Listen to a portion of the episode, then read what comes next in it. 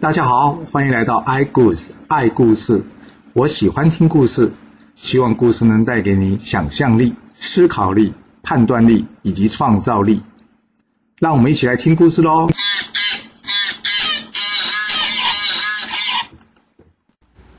上次说到呢，城濮大战，晋军因为军旗倒掉，中军大乱。还好，在两旁的这个荀林父及先灭呢，按照这个先轸的规划呢，立刻上来接应。荀林父站住了窦月娇，先面则是接住了陈大兴，两边呢开始厮杀起来。这时候子羽登高一呼：“大家上！若是今天有人让晋军有一个人可以活着回去，我就不回楚国了。”说完之后，楚国中军全速前进，奋力向前了。眼看着晋军围局呀，这战局就快被扭转了。而就在关键的一刻，先整、细针赶回中军，举起大旗，稳住阵脚。双方开始展开一场激烈的厮杀。这楚军士气高昂啊，但晋军也不甘示弱啊。没多久，栾枝、胥臣、胡卯、胡衍率领晋军上下二军一起杀到，将这楚军啊团团围住。这时候，子玉才惊觉到，啊，楚国左右二军已经被击溃了。他赶紧叫人鸣金收兵撤退啊！但这时候，两军已经是混战成一团了。楚军早就被切割成好几处了，军令根本无法通行了。眼看着子玉呢，恐怕就要葬身于此了。这个时候，子玉的儿子陈大兴率领斗士的族人六百多人冲杀进来。陈大兴看到子玉，说：“父亲，快跟我走啊！”眼见这斗士族人呢，个个神勇异常啊，可以以一挡百，一时之间晋军也拿不下他们。这时子玉发现，哎，窦月娇不见了。这窦月娇可也是子文的弟弟啊，他有万夫莫敌之勇，若是让他葬身于此，对楚国来说将是一大损失啊。子玉跟陈大兴说：“快，快去找回这窦月娇。”话才刚说完呢，这陈大兴还没走远呢，就遇上这窦月娇了。他跟窦月娇说：“元帅已经找到了，快跟我们一起走吧。”说完，两个人一同保护子玉呢，并且救出了许多楚军，杀出重围。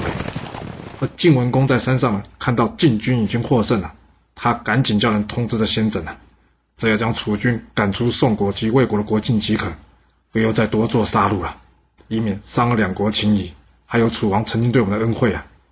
先轸在领命之后呢，立即约束三军，不必追赶楚军。就这样，城濮之战。楚军大败收场，来助阵的陈、蔡、郑、许，当然是各自逃回去了。那败退之后呢，子羽率领楚军想要回到自己的大寨，但士兵们却回报：报告，大寨已经被齐国跟秦国给占领了。哇，这下粮草之众全没了。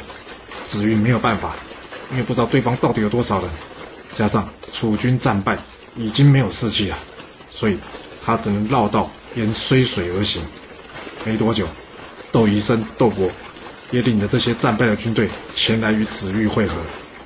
一行人走到了空桑这个地方，突然之间，战鼓响起，咚咚咚咚咚咚咚咚，一支军队出现在他们面前，军旗上绣着一个大大的“魏”字，原来是魏抽。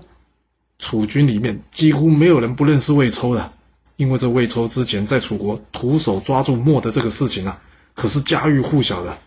这些残兵败将原先就已经是惊弓之鸟了，现在又遇上这晋国的虎将魏抽，哇，个个都吓破胆了。窦月娇一看这样不行啊，于是他立刻上前与这魏抽站了起来。这窦宜生及窦伯一看呢，也马上上去帮忙。这魏抽一人呢战斗士三人，全无惧色啊，而且呢还占了上风。就在这时候。突然间，有人赶到了，大喊：“魏将军，奉主公命令，请放楚将离开，以维护两国情谊，报答当年楚王招待之恩。”魏抽一听呢，虽然老大不愿意了，但他也不敢再违军命嘛，只好住手说：“去，算你们命大，我家主公饶你们一死，快滚！”子玉一行人呢，收拾败军，回到楚国连谷，点点人数，这中军虽然还剩下大概六成的士兵。但是左右两军已经剩不到一成了。子玉一直是个自视很高的人，由于之前过得太顺遂了，对他来说，这突如其来的大败让他再也忍不住泪水，大哭了起来。他说：“我本来是要帮楚国扬名立万的，但如今却变成了丧尸路过。我要拿什么脸回去见楚王啊？说完，他叫人将他自己跟窦医生跟窦伯给关了起来，然后他叫他的儿子陈大兴去回禀楚王，这次城濮之战的结果。楚王一听到陈大兴说楚军战败，他气得大骂说：“你父亲不是说过吗？若是战败，他甘愿领受军令。那现在有什么话说？”陈大兴说：“我父亲已经认罪了。”他原先想要自杀的，但是我阻止他。我跟他说，就算要死，也要大王决定来彰显我楚国的法纪，不可以自己自杀。楚成王说：“废话，楚国的法令，战败者死。子玉战败就该自我了断，别让他弄脏了我的斧头。”陈大兴一看，楚王完全没有打算赦免他父亲，难过的他满脸泪水，回去向他父亲禀报楚王的意思。子玉听完之后呢，告诉陈大兴说：“这不怪大王啊，其实就算大王愿意赦免我，我也没有脸回去见楚国的乡亲了。”说完，子玉拔剑自刎，结束了自己的生命。你还记得那位曾经说要哀悼子玉的那个小孩韦甲吗？听到子玉战败的消息，韦甲问他的父亲韦履成说：“爸，我听说子玉战败了。”韦雨成说：“是啊。”韦甲接着问：“大王要怎么处置子玉啊？”韦雨成说：“还能怎样处置呢？大王说战败则死啊。”韦甲接着说：“那你怎么没劝大王啊？这子玉虽然个性刚愎，但是却不失为一个人才。若能遇到有智谋的人去辅佐他，将来能帮楚国报仇的人，还是只有子玉啊。”韦履成说：“我也想劝呐。”可是你没看到大王生气的样子，我不敢呐。再说了，要劝要拿什么话来劝大王啊？韦甲说：“还有，你忘了这巫师说过的话吗？”韦履成说：“巫师？什么巫师？说了什么？”韦甲说：“之前不是有个很会算命的巫师吗？他在大王即位之前就说过了，大王、子玉还有子熙这三个人将来都不得善终啊。大王因为担心这件事，还送了子玉跟子熙免死令，不是吗？”他就是想要让这个巫师的话不灵验呐，大王可能一时生气忘了这件事，你拿这件事去跟大王说，大王一定会饶过子玉的。韦履成一听，对呀，我怎么忘了这件事啊？说完了，他赶紧去见了楚王，帮着子玉求情了。楚王一听到免死令，当场大叫一声：“对呀，不可以处死子玉啊！”他赶紧叫人用最快速度呢前往连谷，通知所有的败将一概免死。可惜啊，这传令之人到达连谷之时啊，子玉早就已经气绝身亡了。窦医生呢，原先也是想要悬梁自尽的，但是可能因为太胖了，这上吊的梁呢，竟然支撑不住他的体重，断了。他找人重新架了一根梁，准备再死一次。没想到这一来一往之间啊，楚王的免死令就到了。就这样，他逃过了一死啊。这大概是目前听到，因为身体太棒。但是呢，对人却有好处的一个极稀有案例啊。至于窦伯呢，原先约好了，他要替子玉还有窦医生收尸，之后呢再陪他们上路。但是因为这窦医生还没死啊，所以呢他也还没上路，他也逃过一死啊。结果只有子玉一个人死掉啊。哎，楚王最不想发生的事还是发生了。楚王回到都城郢都之后呢，重新安排人事。他命这韦吕成为令尹，并将窦宜生、窦伯贬官。另外，提拔子玉的两个儿子陈大兴以及陈家具出任大夫。而这子文听到子玉兵败身死的消息之后啊，他非常的难过啊。他原先呢是想要帮他这个弟弟啊出人头地，没想到却让他送命了。而对于韦甲这么小就能看出来子玉的问题，但是他却没有办法看出来，更让他觉得。他真是愧对令尹这个职位啊！这懊悔加上难过，让子文当场吐出大量的鲜血。虽然家人呢赶紧请医生来抢救，但是子文也将走到人生的尽头了。死之前，他叫他的儿子豆班过来，他告诉豆瓣：“看来我就快要离开你们了。在我死之前，我有一句话要交代你，你的叔叔啊。”窦月娇虽然有万夫莫敌之勇，但是他在出生之时呢，虽然有像老虎跟熊一样的健壮，却同时拥有着豺狼的哭声。按照看相的说法呢，这个人呢，会带给我们家族灭族之祸啊！我曾经劝你爷爷呢，不要养他，但是你爷爷没听我的话。现在这个令尹韦吕城啊，看起来并不是有长寿的相貌，所以啊，他也将不久人世。而窦伯及窦医生呢，也不是善终的样子。将来楚国的大政，不是在你，就是在窦月娇的手上。但窦月娇这个人心狠手辣，若是他当政，我怕他会干出些不理性的事来。到时候我窦氏一族恐怕真的会被他害得给灭族了。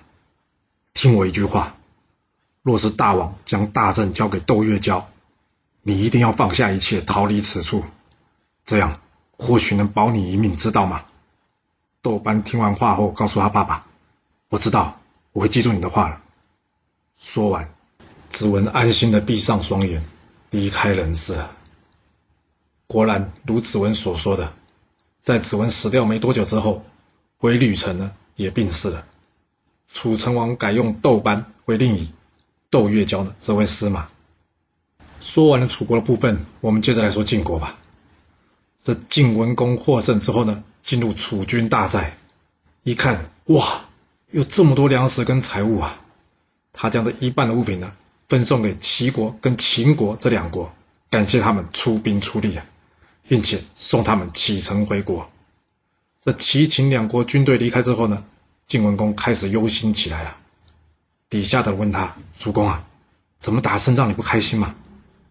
晋文公说了：“子玉不是一个肯服输的人呐，我怕从此以后晋楚两国纷争不断啊。”哎，好了，不担心这个了。晋文公话说到一半呢，这时先轸将齐满押了进来。晋文公一接到齐满，非常生气的说：“要不是有左右两军前来助阵。”我晋国今天会因为你一个人不听军令而导致大败，来呀，给我把黑拖出去斩了，并且传令三军，有再敢不听元帅命令者，齐满就是他们的榜样。说完，齐满被拉出去就地正法。大军停留三天之后呢，决定班师回国。来到这河边呢，听到士兵报告说船只还没有准备好。晋文公一听。怎么可能呢？都准备这么多天了，来来，去把这周之桥给我叫来，我要问问他到底发生什么事啊？那底下的士兵回报说：“诶，周之桥将军目前不在耶，不在，这什么状况啊？”哦，原来是这周之桥啊，他是国国的降将啊，他一直想要建立功业，但没想到呢，这次出来又只是叫他办这些鸡毛蒜皮的事，刚好呢，人家跟他说他老婆生病了。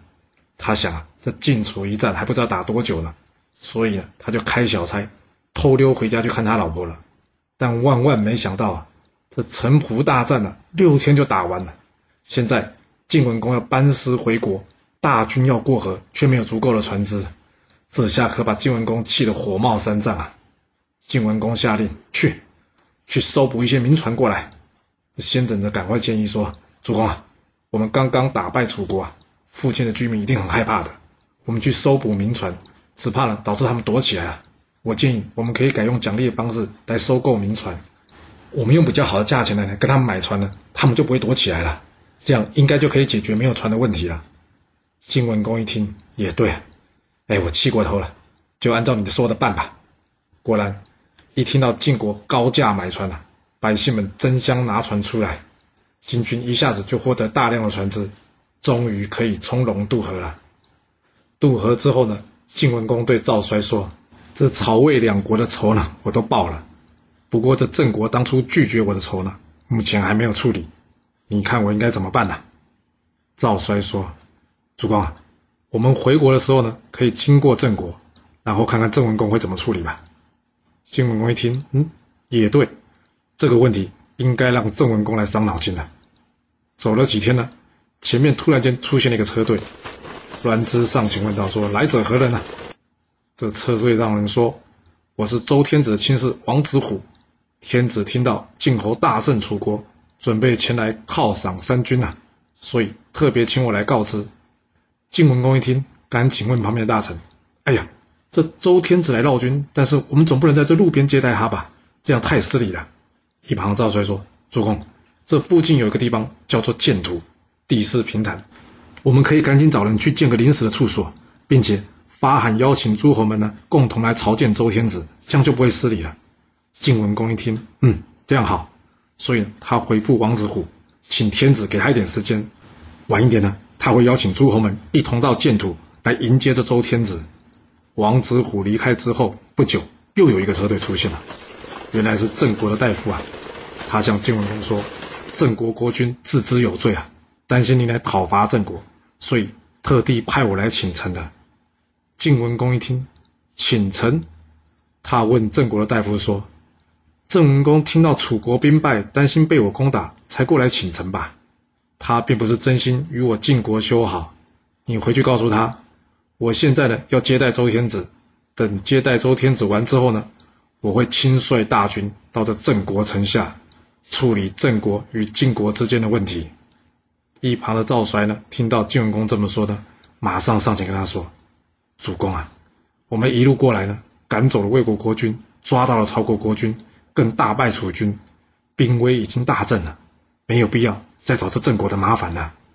若是还要继续打仗的话，我怕这三军将士会疲累不堪呐。我建议我们这次就答应郑国的请臣吧。若是他真心友好，那就双方无事；若是他要背叛我们，到时候我们再出兵攻打他，那也还不迟啊。晋文公想想，嗯，也是。于是他改口了，好。就同意郑国的请臣了吧？郑文公这边一听晋文公同意请臣了，哇，赶紧过来抱大腿啊！两人呢边吃边聊，还话家常啊。这晋文公知道啊，郑国与楚国向来友好，彼此之间呢一定会有一些消息流通的，所以呢，他想要探探口风，他故意跟这郑文公说啊：“哦哟，这次打仗啊，这子玉还真厉害呢，先是被我晋国大军给团团围住。”后来又遭遇到魏戳的拦截，但是最后啊，还是被他脱逃回去楚国了。郑文公一听，他知道晋文公对子玉的消息很有兴趣啊，于是他告诉晋文公说：“不过这子玉已经自杀了。”晋文公一听，自杀，郑文公说：“是啊。”于是呢，他将他收到的消息呢，仔仔细细的向这晋文公说了一遍。会后。晋文公开心的送这郑文公先回去，那大臣们都很好奇啊，主公，啊你不是很讨厌郑文公吗？怎么这个饭吃的这么开心啊？晋文公说：“你们刚刚没听到吗？子玉死了，谁去管他那个郑文公啊？我开心的是啊，楚国没有了子玉，我晋国就少了一个大患啊！这开心的晋文公啊，可以专心来安排接待周天子的事宜了。终于啊，大会诸侯的时间到了。”除了这许国呢，因为一直与楚国友好，没有前来；还有这秦国呢，因为从来没有参与过类似的会议呢，还在犹豫要不要来。其他齐、鲁、宋、陈、蔡、郑等国都有出席建土大会啊。而这已经出逃却没有被邀请的这魏成功啊，听到大家都受邀，但是晋文公却没有邀他，他开始担心了。他对大臣宁玉说：“哎呀，晋文公明明说好我要与楚国绝交。”他就让我复国啊，我都做了，但是他这次开会却没有邀请我，哎，哇，他的火还没消，看来我要回到魏国是没有希望啊。丁于说：“主公啊，你要是要离开魏国，你打算去哪里呀？还不如这样吧，我建议呢，你先让位给苏武，并请这个袁选呢辅佐他，然后呢，请袁选向晋文公提出要参与建土之盟，若是幸运的话。”苏武将会有机会可以见到晋文公。苏武呢，向来孝顺，而且对兄弟友好。我猜呢，他会想办法让你复位的。魏成功听到这话呢，虽然不愿意，但是事到如今也没别的办法了，只好答应了。他请这孙燕呢，去将宁虞的想法告诉苏武。接着他又问宁虞：“哎，我总得找个地方落脚啊。我是这样想，我想去楚国。”宁虞说：“主公不好吧？”虽然我们与楚国是姻亲，但是我们之前已经与他们断交了，而且这楚国跟晋国刚刚结仇，我建议我们去陈国吧。陈国刚刚臣服晋国，若有机会，可以借助他们帮忙传讯息给晋国，或许有朝一日你还可以返回魏国呢。”魏成功听完说：“不对啊，楚国知道我断交是被威胁的嘛，并不是我的本意，所以呢，他会原谅我的。现在晋楚将来谁胜谁负还不知道呢。我去楚国，而苏武呢，则是侍奉晋国，这样不就等于是两边押宝，对魏我才是好的嘛？”魏成功决定好了之后呢，他起身前往楚国，但他没想到啊，来到边境呢，却被楚国边疆守将啊。大骂他反复小人，给赶了回去。无奈的他只好采用宁虞的建议，改前往陈国。而这孙燕呢，将魏成功的意思告诉了他弟弟苏武。苏武跟孙燕说：“你回去告诉我哥哥吧，我可以帮他暂时管理魏国，但是受让为魏国国君则万万不可。若晋文公同意我参加建土之盟，我会设法请晋文公同意他回来的，叫他不用担心。”说完，马上请这袁选。写信给这晋文公，希望呢能参加建土之盟。袁选私底下告诉叔武：“你哥哥个性多疑啊，我建议呢，我的儿子袁角跟孙岩一同去报告，这样你哥哥才不至于怀疑你的真心。”叔武想一想说：“嗯，这样也好。”决定好了之后，就各自分头去办事了。而在一旁呢，另外有位大臣叫做公子传权啊，他私底下问袁选啊。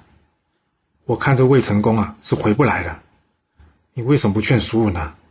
然后将这魏成功啊愿意让国之事告诉国人，另外在外结交好晋国，我想晋文公也会很高兴这样做的。这样一来，你不就可以与苏武一同分享这魏国了吗？袁显回答他说啊，苏武都不敢忘了他哥哥，我又怎么敢忘了这国君呢？你这话别让人家听到了，就这样吧。传犬听到这，知道自己说错话了，于是黯然退下。但下去之后呢，他越想越不对劲了。他想，这袁选会不会出卖他？啊嗯，要是将来魏成功真的回来，而这袁选又将今天的话告诉魏成功，那他不就惨了？先说先赢了，他决定了亲自去找这魏成功。到了魏成功那了，他颠倒黑白啊，他跟魏成功说。这袁选啊，已经拥立苏武为国君了，而且还打算呢借建土之盟呢，确定苏武国君的地位。魏成功一听呢，糟糕了，不会吧？我弟弟要抢我的国家吗？他开始产生怀疑了。他问这孙燕呢：“你去的时候，苏武是怎么说的？”孙燕说：“就像我之前回报的，苏武并没有打算受让这国君呢，只是暂时替您管理国家。他想向晋文公求情，让你复位啊。”而一旁的宁虞呢？也劝这个魏成功说：“主公不会啦，不会有这种事啦。袁选若是不忠心，他害他儿子到你这边做什么？难道他不怕你杀了他儿子啊？他不会这样做的啦。”公子传权说：“主公，你别被袁选诚恳的外表给骗了。他派他儿子来，其实是要来监视你的，确定这书能继位为国君呐。你还是派人暗中监视苏的动静吧。”魏成功一想，嗯，这样也对于是呢。派人去监视这苏武的一举一动啊！终于到了这建土大会的日子了。晋文公啊，将虏获了楚国士卒、兵器、车甲，全部交给了周襄王。周襄王开心呐，大大称赞这晋文公，之后正式授予他方伯一职，并且赐封他为此次建土之盟的盟主啊。至此，晋文公。正式完成他称霸天下的梦想了。当天，袁选将苏武引荐给晋文公，开心的晋文公呢，请这苏武啊，在会盟魏国国君栏位上面签名。苏武看晋文公这么开心，也不好扫他的兴嘛，所以暂且先将这件名词给签上去。但是他万万没想到，这个简单的签名动作，却带给他意想不到的灾难啊！到底是什么样的灾难呢？这魏国国君魏成功能够成功的复位吗？这晋文公成功的成为天下霸主之后，后面还会发生什么事呢？这故事会如何的发展呢？我们到下次才能跟各位说喽。好了，今天先说到这。若是喜欢今天的故事，记得给我五星评价，给我支持，或是点赞、订阅以及分享哦。其实历史就是顶层阶级的生活记录。若能了解他们的思考模式以及作业方式，我们便能有机会改变自己的未来。希望今天的故事能对你有所帮助。谢谢你来听我说故事，我们下次再见喽。